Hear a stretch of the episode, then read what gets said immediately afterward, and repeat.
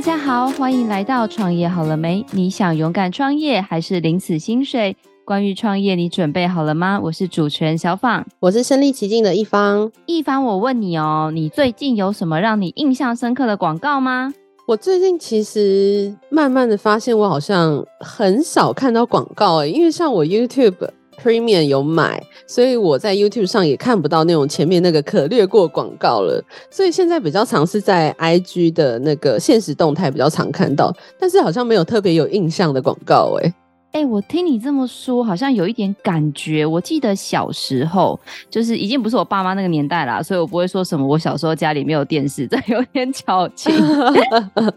但我的小时候是家里都会，就是像我有兄弟姐妹回家都会抢电视那一种。然后小时候的电视的广告是不能略过的。但我听你这么一讲，我确实好像也有一阵子没有看到广告了耶。对啊，因为像小时候。只有就是一个媒介，就是电视可以接触到资讯，所以你的广告就是大家能够很集中在下载那种电视广告上面。但是现在好像就非常的分散了。那我问你第二个问题哦，就是你知道这些广告是哪些神人拍出来的吗？广告导演吗？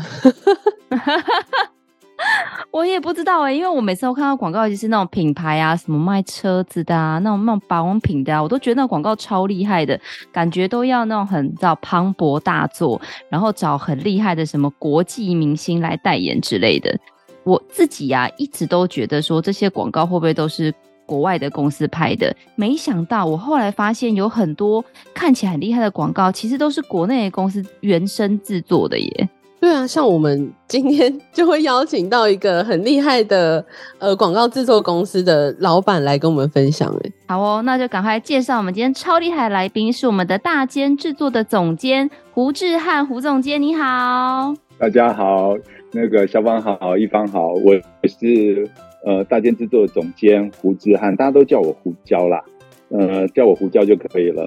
胡椒哥，胡椒哥，很开心邀请到你耶，因为你知道吗？每次听大家介绍你，都说你超厉害，很多广告都是你拍的啊。然后更重要的是，大家都说你人脉很广，就是你好像打个电话，就很多大牌明星都会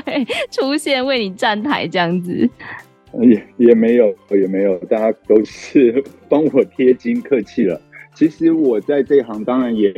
算不长不久的时间，二十几年了。那呃，大间制作就是我的广告制作公司啊，我们是影视拍电视广告的公司，呃，也到现在有十五年的时间，所以的确在这一行算是有一些些的人脉，对于这一行也略懂略懂这样。那胡椒哥，我们可不可以先简单的请你跟我们介绍一下，到底什么叫广告制作啊？因为我觉得像我现在有时候人家问我说，哎，你是做什么的？我有时候会说我是广告公司，有时候我会说是行销公司。感觉很常听到这样子很广泛的一个词汇，那不知道胡椒哥方不方便先帮我们定义一下，像大间来说是什么样的一个广告公司呢？就像各位两位刚刚的开头，以你们这样子的年轻的美女，在这么有消费能力的状况上面啊，都刚刚竟然一开始说你们比较少看广告了，对我一时而言也是感觉非常的诧异啊。那我们。大间制作这个公司呢，处理的区块是拍摄电视广告或现在看到的网络广告，也就是影视广告。嗯、我想，呃，小访或者是一方，你们走在路上都会看到一些非，其实广告真的是无孔不入，在各方各面上面都是，呃，我们的广告业主或者是我们的企业方或者是产品方会想要用各式各样的方式来投放广告或。宣示产品的功能来给我们的消费者嘛，所以你呃可能走在路上可以看到的大型的户外看板的广告，或者是车厢广告，那些是平面的。那以现在大家人人都有手机，呃电视过往啊，刚刚小访说到的过往大家都守在电视前面看电视嘛，不管是看新闻啊、看综艺节目啊，这中间都会插播广告。那当然就是这些广告业主最有效或者是最想要用。最具有效果的方式来传递他的产品或者是品牌想要诉说的故事，或者是他们的能力。那我们就是处理在这一个影视广告的区块上面。大间制作就是拍影片的一个公司。那我们拍的影片不是电影，也不是戏剧啊，也不是 Netflix 上面的长篇的这些故事，我们是为了我们的厂商或者广告主或者是广告代理商来处理他们这样子想要投放的影片。那这个影片承载着产品的魅力，承载着企业想要诉说的故事。我们用影片的方式来拍摄出来，然后把这些内容来让这个投放者能够发射给各位。那如果各位把这些渠道都关闭了，譬如说就买了 Premium 了啊，YouTube 的 Premium，或者是家里已经不看电视的话，那的确这个渠道可能就剩下我们各位走在路上看到那些大型的户外电视看板，好，那那些看板上面会投放这一些影片的广告，或者是你们坐在那个计程车后面可以看到计程车后面那些什么乐乐小黄啊，那些渠道上面播放的广告，所以。呃，其实，在这一行里面，我们也感受到那个压力跟危机啦。也就是因为现在是这么分众的时代，那如果主动的一方是消费者，能够选择不去接触这些广告，那的确，影星产品的广告影片会有其一定的呃未来性的担忧。但其实我们也看到这一行好像也是越来越成长，也是因为这个呃渠道的分众。那客户会觉得更需要有不同的方法来做这些影片、影视广告啊，或我们这样子拍的这样子的影片的广告形式，来用不同的方式来发射给我们的消费者。所以刚刚一方说到，对，他可能在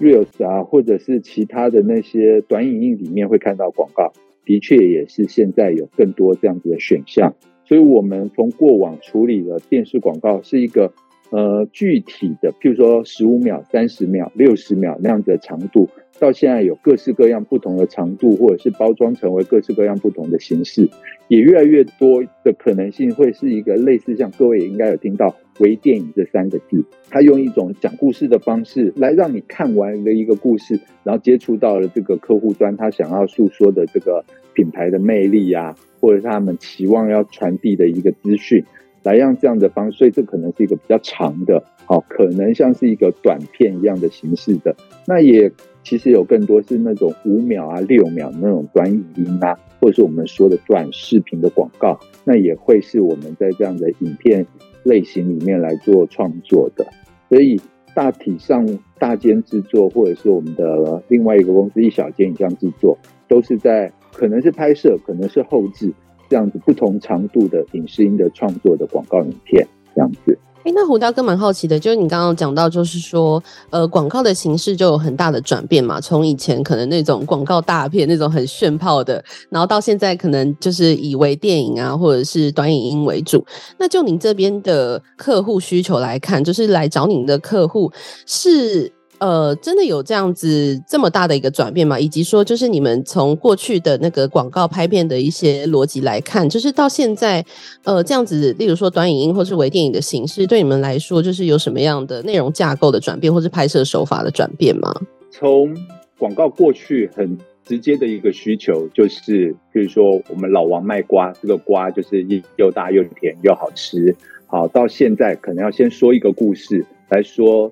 呃，这个瓜我们用多少的心思，有多少的历程，啊，生产履历是怎么样，啊，怎么样来付出了多少的感情，甚至也许要来包装成其他动人的故事来说，所以这的确在形式上面是做了这个形式上面的变化。刚刚说到这个形式，我们用数据来说，可能就是一个长度的不同，好，可能有从过去因为电视广告是卖一个一个的固定的一个缺口，所以它有非常制式的规格，到现在。它的载体可能是网络，所以有可能有各式各样不同的长度。那也有因为长度的变化，所以让创意们有不同的表现的空间可以来发想。所以它的长度可能做了不同的变化。但另外一个，您刚刚说到的是，我觉得有一块比较重大的转变是，现在有非常非常多的东西来抢这个消费者的眼球。好，也许是一个好的内容，也许其实有现在有更大的比重，也许是我们。对于那些我们有兴趣的人，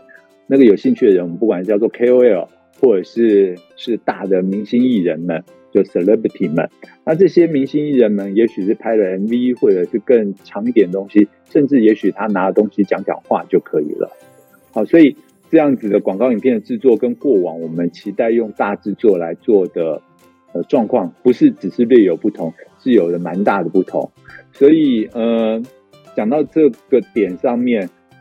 客户端他们会也经由了这么长的一个历程的摸索，从过往的就固定缺口，就是去放置那些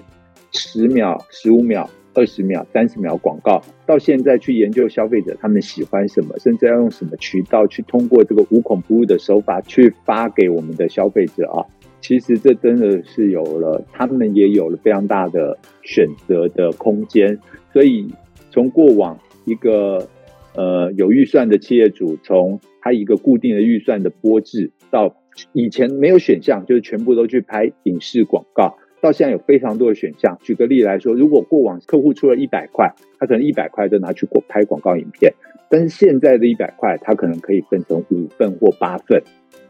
这五份或八份，呃，我们先大致先当做五份好了。呃，五份平均分配，每个都二十块。这二十块可以有三份可以去找 KOL 啊、Celebrity 做一些短视频啦、啊，去来做到这样的宣传，所以可能只剩下两份，也就是四十块。来做到，呃，影视广告，这的确这样子的分众的状况上面，也造成了预算上面的调整。所以影视广告以我们这样子过往转型到现在而言，其实也的确看到了非常大的不同。但是整体而言，影视音广告在我们自己业内来看，其实需求一直，甚至对对于未来而言，也是会存在的。只是制作的方式跟制作变化，还有我们选择的切角，应该要与时俱进的来做转变。就像我们刚刚说，我们即使现在不太看电视，但是看手机，在滑动一些网页，还是会有一些可能会去做插播或贴文的这样的东西，因为眼球还是可能集中在所谓的荧幕上面。中国人在说是屏幕上面，屏幕还是或荧幕抢占这个小的。手机荧幕或者是大的电视荧幕，都还是继续抢占了人的目光嘛。所以影视的呃广告的需求，在我们跟市场的研究上面看待还是是有的。但是这个内容是不是是过往我们可能看到的洗衣精的广告啊，还是是汽车的广告啊？到现在是看的是网红的开箱，哦，是是 celebrity 做一些试驾，汽车试驾。还是是一些为 KOL 们做一些消费者体验式的这样子的 video，其实都有可能，所以呃不一而足，而造成了非常多的像我们这样的制作公司也开始做了裂变跟不同的区块上面的设定，所以有非常多的公司也许做的呃，中国说短视频，或者是台湾还是有很多呃小的一些工作室在做很多的短影音的创造，那当然。我们这样子的类型的制作公司，还是不断的在做与时俱进的变化，甚至是呃大型的一些拍片公司们也会在做这一段的服务，因为他们可以从呃不管是戏剧或电影里面也可以做置入，那置入下也可以从里面来截取某部分的素材来作为行销广告上面推动的内容，所以这个变化性应该是经过了融合以及变化。来产生了非常多的可能性。哇，听起来是一个就是要上知天文下知地理才有办法做的工作诶。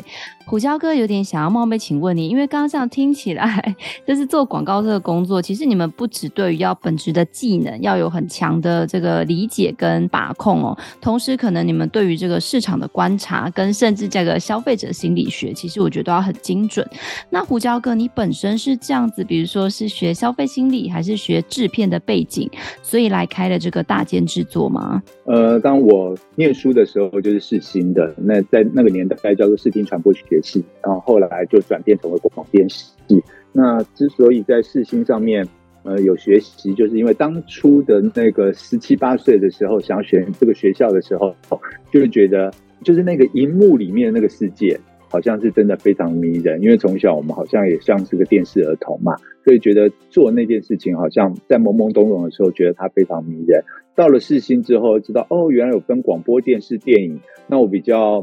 不知道是幸运还是不幸，就分到了广播组。那在讲话的状况里面，觉得又跟荧幕好像有了一定距离的差距，所以我就开始去做了不同的涉猎。包括了去到一些电影剧组打工啊，电视台里面来做打工啊，在学生时代。然后在大三那年，很幸运的走在路上，看到了 NTV 音乐频道正在做 VJ Search 啊，就是找第一代的台湾的 NTV 音乐片。那个那个年代的事情，不知道你们有没有看过这个东西啦？然后我就蛮幸运的进到了 NTV 音乐台，当了第一代的 VJ。那从那个时候就真正更清楚的知道，哦，广播电视、电影这三个事情都叫做广电的事情，其实是有着非常大的不同。那在 NTV 音乐台里面，我们在讲那个时候的音乐，呃，音乐当年其实是非常非常蓬勃的，每张唱片也许卖个几十万、上百万张，都是在一个可以预期，甚至是蒸蒸日上的一个状况。所以卖音乐跟做一个 MV 其实是不一样的东西。MV 可能是更视觉化，那做出一个影片来让那个音乐可以被更多人看到。好，其实很奇怪，音乐其实是用听的，但是当它变成一个 MV 的时候，它可以传承了更多的故事，跟传承了可能更视觉化了更多的情感跟意象。所以我们那个年代会觉得哇，做 MV 好酷哦。的确，那个时候我就有一点。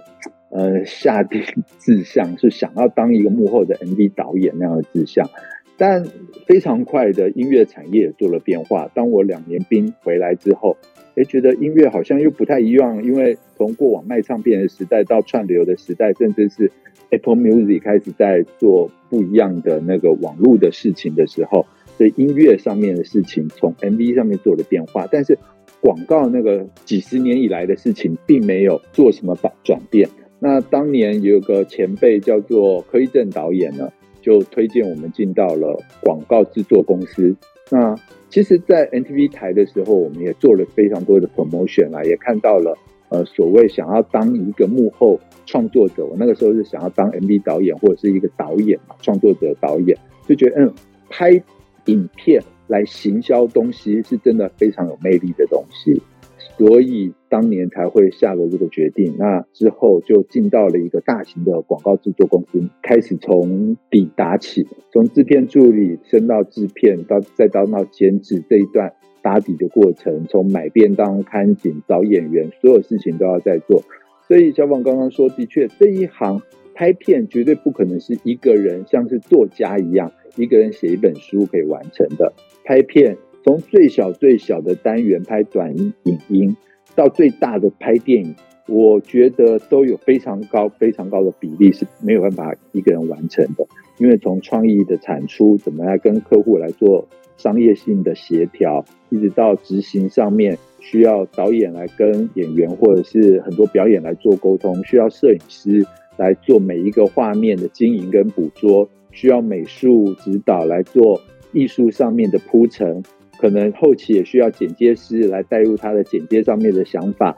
需要音乐创作者来帮这个影片的音乐部分来做打底，也需要呃演员甚至表演者来做合作。所以作为一个影片，它背后的执行是有非常大的一个合作魅力。我觉得也是一直让我们在这一行吃苦，但又乐在其中，是一个最大的这个魅力存在。就我们可能每一天都会在。处理各种疑难杂症、各式不一而足的问题，要来做解决，但也每大大小小问题经过了解决，而都是因为经过了这个不同的部门啊、不同的人的能力来给我们建议，或者是我们来互动下来做解决，所以这一个不断的解题、猜题的过程是很愉快的。再是最终每一个影片的成型被拍摄出来，我们看到的成果。甚至那个成果之后，推动了客户的销售或品牌的成长。也都是我们觉得最开心的时候，这样。哇，听到这个胡椒哥分享这个创业的历程，因为我也是世新广电系毕业的哈。我们后来就是跟胡椒，哦、太棒了，对，学长好，学长好。我是完全走向不同的路，虽然我是电视组，但是我后来走往这个 podcast，就是声音这方面去前进，就是没有走那个广告拍摄或者是微电影拍摄或电影拍摄那一块这样子。那还蛮好奇，因为就是像这样的制作公司会有，你刚刚有讲到非常多的角色嘛，例如说美术啊，或者是可能诶摄影啊，或者是呃成音啊这些不同的角色。那还蛮好奇，因为呃不同的客户需求一定会有不同的规模嘛。那你们怎么样去跟这些角色，例如说呃美术啊这些等等的角色合作，你们是以发案子，就是每个案子 by case 去合作吗？还是你们通常是以例如说你旗下就有这些的人手可以去做这些事情？因为我们非常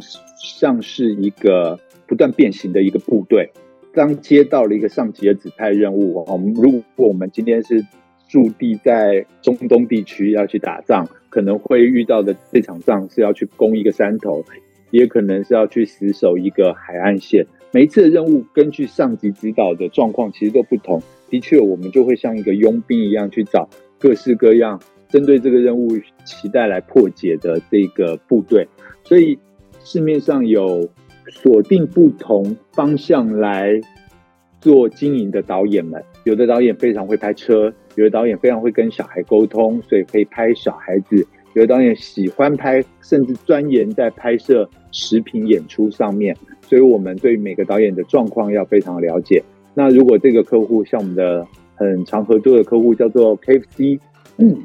拍炸鸡，那我们就会在这这样的区块里面来做导演推荐，当然就是拍食物的导演来做推荐，我们就不太会把一个拍车的导演来丢到这个区块里面来做推荐，所以。呃，我常常跟我们的合作团队来说，我们每一次的合作都是一个机缘，因为我接获了客户的任务来做这样子的编组，其实每一次的编组可能也都是不同的机会下产生的动态组合。这一次导演选择了一个这位导演，也许这个导演会觉得，哎，他适合或期望的摄影风格是一个 A 摄影师，期望的美术风格是一个 C 美术，好，所以。这样子的状况也都是因为了我，我先行做一下我们的合作的甲乙丙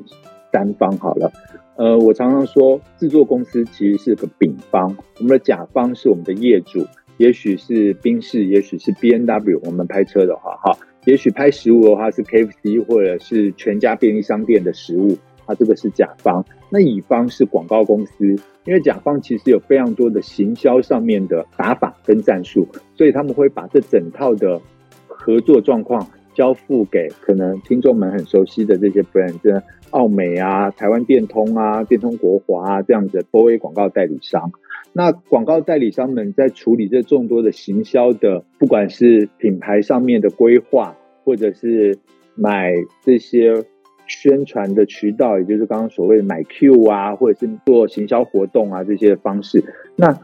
影片制作，不管是网络影片或者是电视广告，这只是这广告代理商们众多需要选项的其中一个。好，当有这个影片制作的需要的时候，再来找我们这样子丙方，也就是广告制作公司，来帮助他们来拍摄这个电视广告。所以，当甲、乙、丙三方在制作公司上面需要去满足甲方以及乙方各个部门，甚至各个长官们非常多的期待，甚至是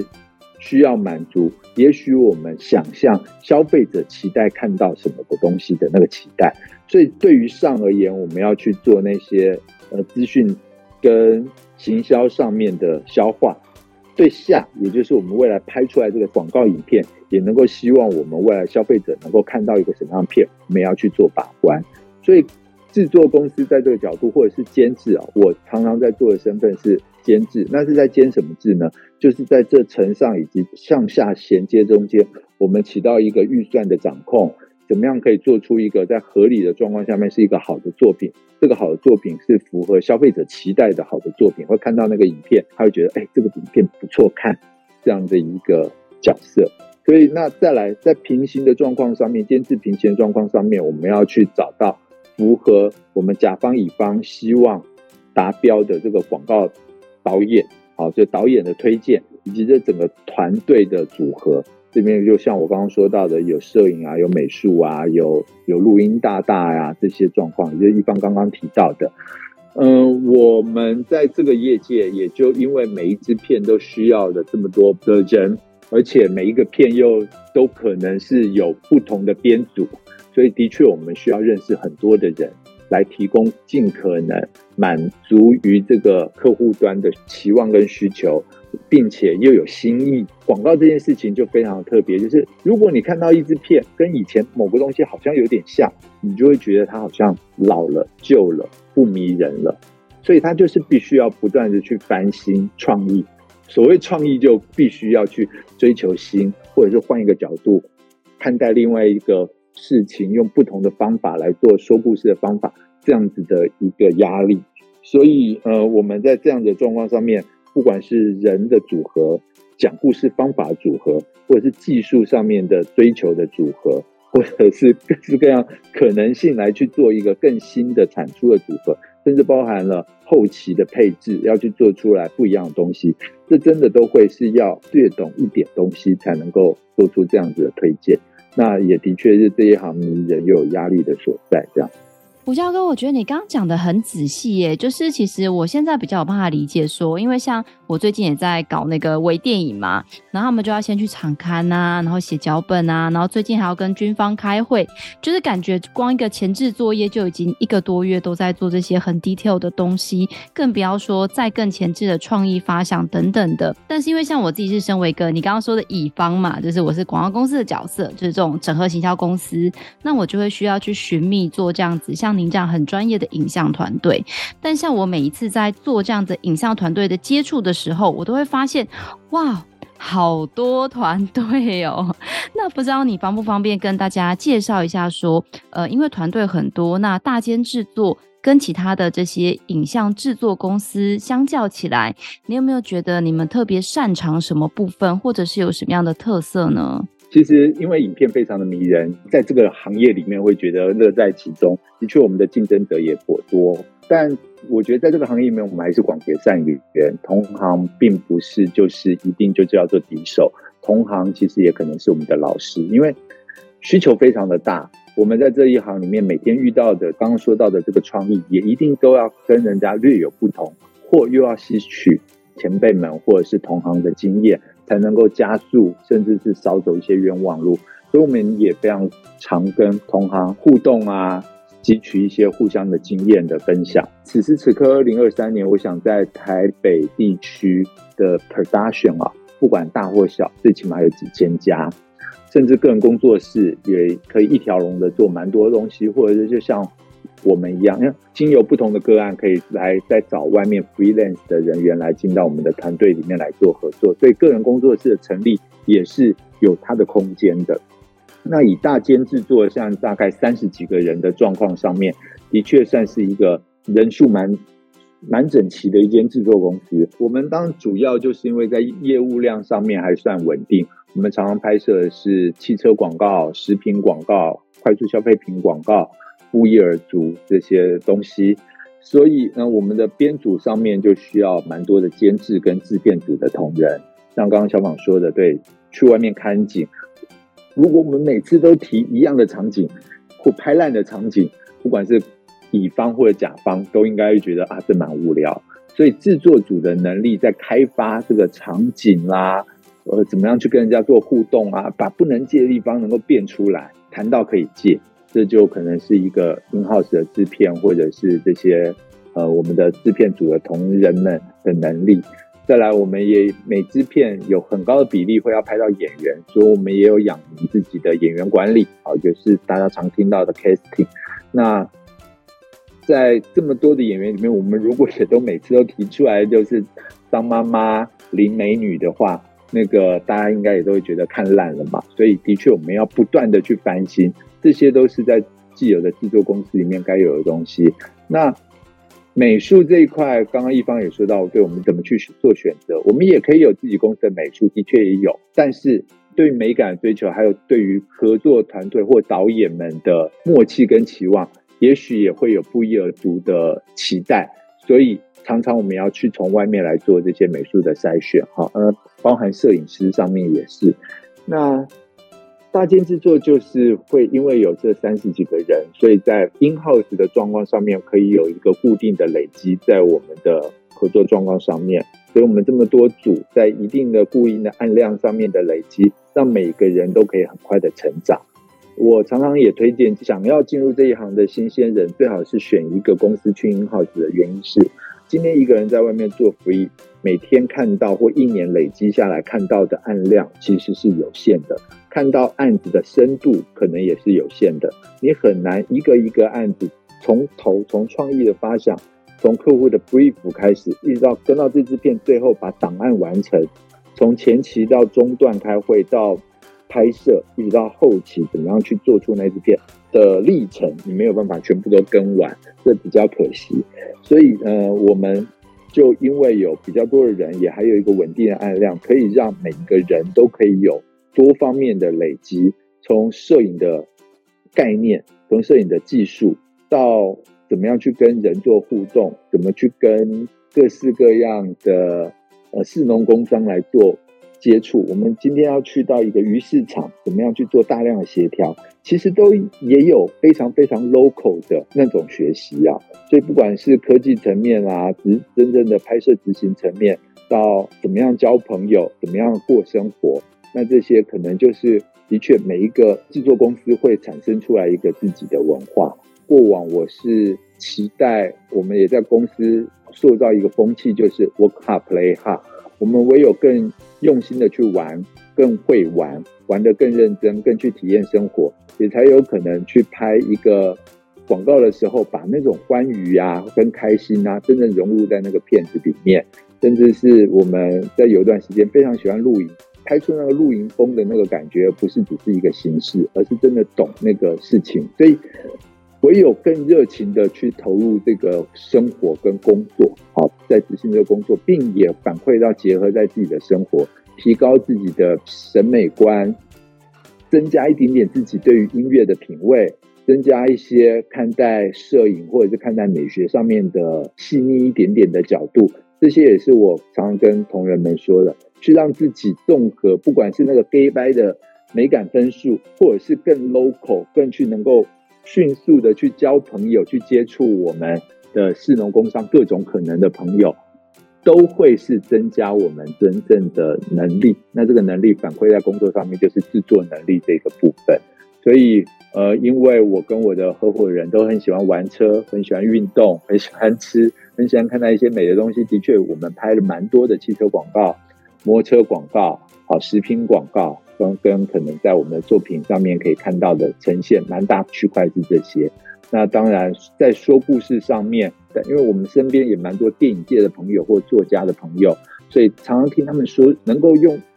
十分钟就可以讲出一个很美好的故事。那浓缩在我们的学习经验里面，的确影片的确不太需要长。那我们怎么样可以在这样子的状况里面，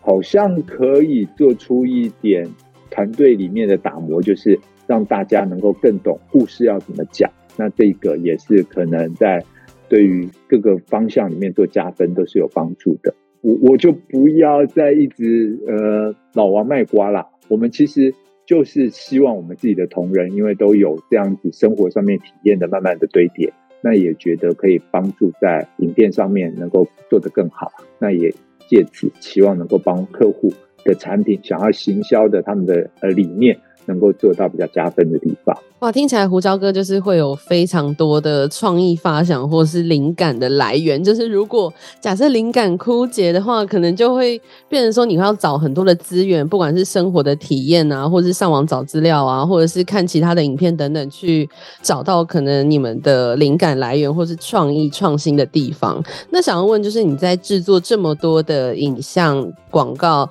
的作品上面，就是有没有特别有趣的故事，跟客户一起制作出可能哎、非常厉害的一个作品，或者是很印象深刻、很意外的作品，或者是很心酸的故事，就是有没有这些可以跟我们分享一下？绝对有，绝对绝对有。但我们这个 package 这么红，如果被一些客户听到，好像觉得嗯，好像是在做一些抱怨。所以我，我想，可能都是一些开心的事情才会记在脑海里面啦。呃，我们常常申请了某些地方，也做了拍摄上面的安排，可是到了一个拍摄地点，就会遇到很多突发状况。好，那那个突发状况，甚至是我们这个地方都已经申请好，大部队都已经到了，就要开拍了，可能某一个阿姨突然跑出来说：“啊，这边不能拍啦，因为是我的门口啊，或者什么这样子。”那但是马路绝对不会是他的，但他要出来闹，我们也不能够不尊重他的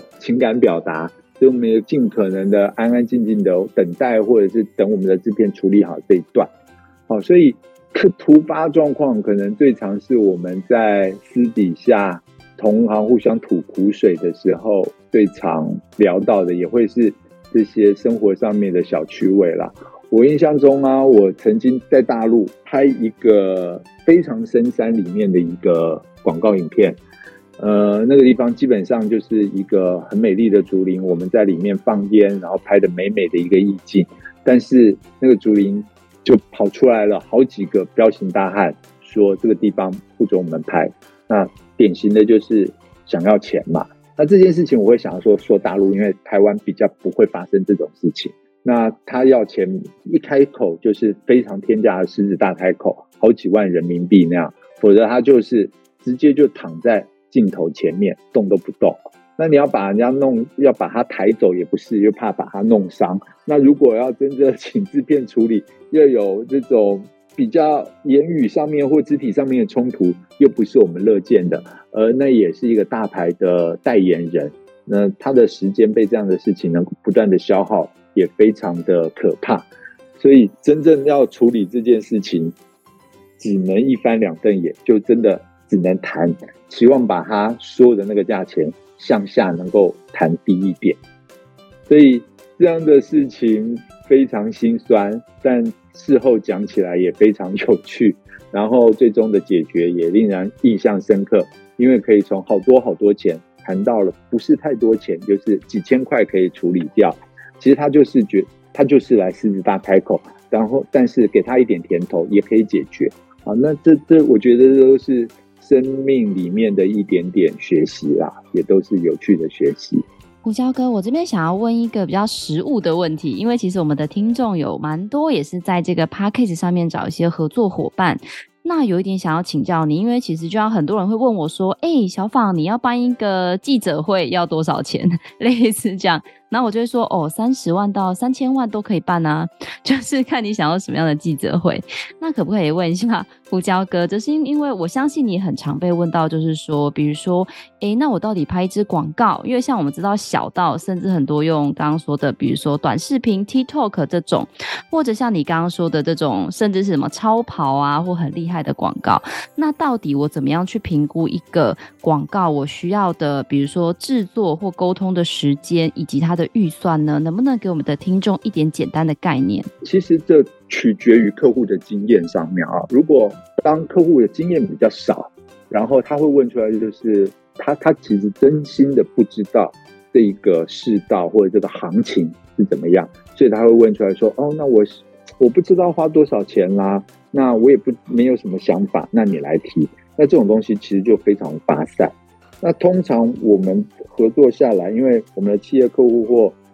广告代理商都是有合作一定的默契的。那在有经验的客户跟代理商的状况上面，他们都已经会想好他们的预算的区间了。那对于预算区间下产出的作品的样子，也应该会有一个分数上面大概的心理准备了。好，所以这一段我觉得就会蛮容易处理的。那也很高的比例，通常就是客户在经由这么多的经验跟训练下，他已经可以说，我想要花多少钱拍一支片。那这个片大概就是会用过往的经验来评估一个大概的状况跟内容在那边。那我们都可以会也很有默契跟有效率的把这个东西来做处理。那小访这一题，我觉得应该是回到是一个比较少遇到的状况，就是。这段的客户啊，或者是他的经验比较少一些，那我通常会运用到的策略跟方法，就是先把他心里面想要花的那个行销的预算，先请他大概的指示出来。那这个行销预算当然有，譬如说他说了是五百块，那这五百块我们还要去清楚的知道说，你是不是知道这五百块一定要中间是有。蛮多钱要留给未来，譬如说买媒体啊，在行销花费上面，呃，这五百块并不可能一定全部都投入在拍影片上，就让他知道这个五百块会被再拆解成很多部分。那你可不可以更清楚的知道你想要花多少钱来拍这个影片？当他渐渐理解到这件事情的时候，他也许可以拆解出来一个他可能想要说五十万、八十万、一百万这样子的影片制作费用。那五十万、八十万、一百万只不过是一个数字，这个数字它可能还是没有概念，会变成了一支什么样的作品。那也许我们就可以经由导演制作，能够过往的一些作品上面来告诉他，大概的钱可能可以拍成这样的一支说故事的片，或是一支这样子的一个动态表演非常强大的一支片，或者是这个钱其实都花在后期上面，因为要做非常多的 3D 后期特效等等。经由这个状况上面，他能够比较理解，并且经由创意跟他做一些脚本内容上面的对谈，我们抓出来一些方向，还比较可能经由这个多方的交集来确立一个方向的落点。那这个事情我觉得也是比较重要的，因为这样的客户属性真的有可能经验比较少一些些。那这个少一些些，也可能在前面都觉得啊，我都 OK 啊，可是看到作品的最后。就会觉得啊，这不是我想的，所以前面我觉得都是在沟通的上面多花一些时间跟时间成本是非常必要的。那把大家能够聚焦的更仔细，才不会是拍了之后再是众多的修改，甚至是拍了之后才有方向上面的转变，或者是在执行边执行边改动。那这样子成本的浪费，或者是后续要在体育上面追加，可能大家都不会是那么的开心。只有在这样子的客户里面，我觉得在前面监制的或者是创意上面的沟通，的确必须要抓得更有弹性，跟更紧一点。那个弹性就是说我可能时间更有更后费，跟投入身心更多一点，然后才可以因此也让后面的东西可以。变得比较好管理一些。那最后想要问一下胡椒哥，就是呃，像我们也是世新广电毕业的嘛，那如果之后呢，也是有广电系或者是相关影视科系毕业，或甚至是不是这相关科系，想要进入到就是拍摄广告的这个行业的人，就是有没有什么建议可以给他们？这一行啊，绝对是未来还是有非常多的需求的。如果你喜欢创作，喜欢执行这样子影片内的状况上面，可以。想想看，不管我现在学的是哲学，我学的是商，我学的是管理，其实当你有兴趣的时候，技术都不会是问题，技术都可以学。而那份热情，我也常跟自己的伙伴们常讲的是，真的，就算是大学四年，像我一样大学四年都学影视音的这些东西，其实真的带到行业里面，从业界学到的东西，又可能可以更压缩的，在半年甚至一年，你就可以学得到。所以今天你如果学的是哲学，学的是植物学，而能够去拍不一样的东西，你可以去说故事，你可以拍植物系的呃影片，其实都会很棒。所以我觉得第一个是心态，你觉得对这一行有兴趣、有期待，然后去看看你想要从事的职务岗位哪一个落点。你喜欢美学多一点，你可能可以看待摄影美术。你喜欢创作多一点，你可以看待脚本啦、创意呀、甚至你可以往导演去想想看能不能这样走。你喜欢音乐，也许你对于作曲、编曲也都会有想法，都可以进得到广告影片的制作的产业。所以我觉得这一行里面啊，其实电影圈也是，电视圈也是，对于各式各样的人才都是非常的需求若渴。好，那进到这一行里面，我们大家一起，因为这个就是一个团队。集体创作的东西的产物，广告影片并不是一个产品，广告影片是帮产品做行销的一个附属品。那这个附属品，每一个人都可以在里面占有一个影响力的地位。这个影响力不是最大的是导演，其实小到执行上面的一个看景的助理，因为你非常会沟通，你非常接地气，各式不同的张大哥、王大哥全部都摆平。你在这个渔港上面可以创造出来的活力就会不一样。那其实我们在这个地方拍就会感觉到完全不一样哈。所以呃，我觉得这一行上面真的各式各样的可能性都会有。反倒是你先有了一个机会进到了一个这个业界一间公司，然后从这个公司里面开始去打底去做学习，去知道你想要呃真正去追求到的那个职位的最终的。弱点是什么？然后在这个工作的过程里面，去把你自己的专业知识、专业技能能够累积起来。那我想，快则一两年，慢则三五年，一定可以达到一个在这个行业里面被认可，并且觉得自己有信心，也有对自己未来会蛮觉得还可以继续努力的一个位置。那这样累积下来，应该可以在这个求职或者是创业状况上面会有蛮有自信的地方。哇，一方，你有没有想要回去拍广告？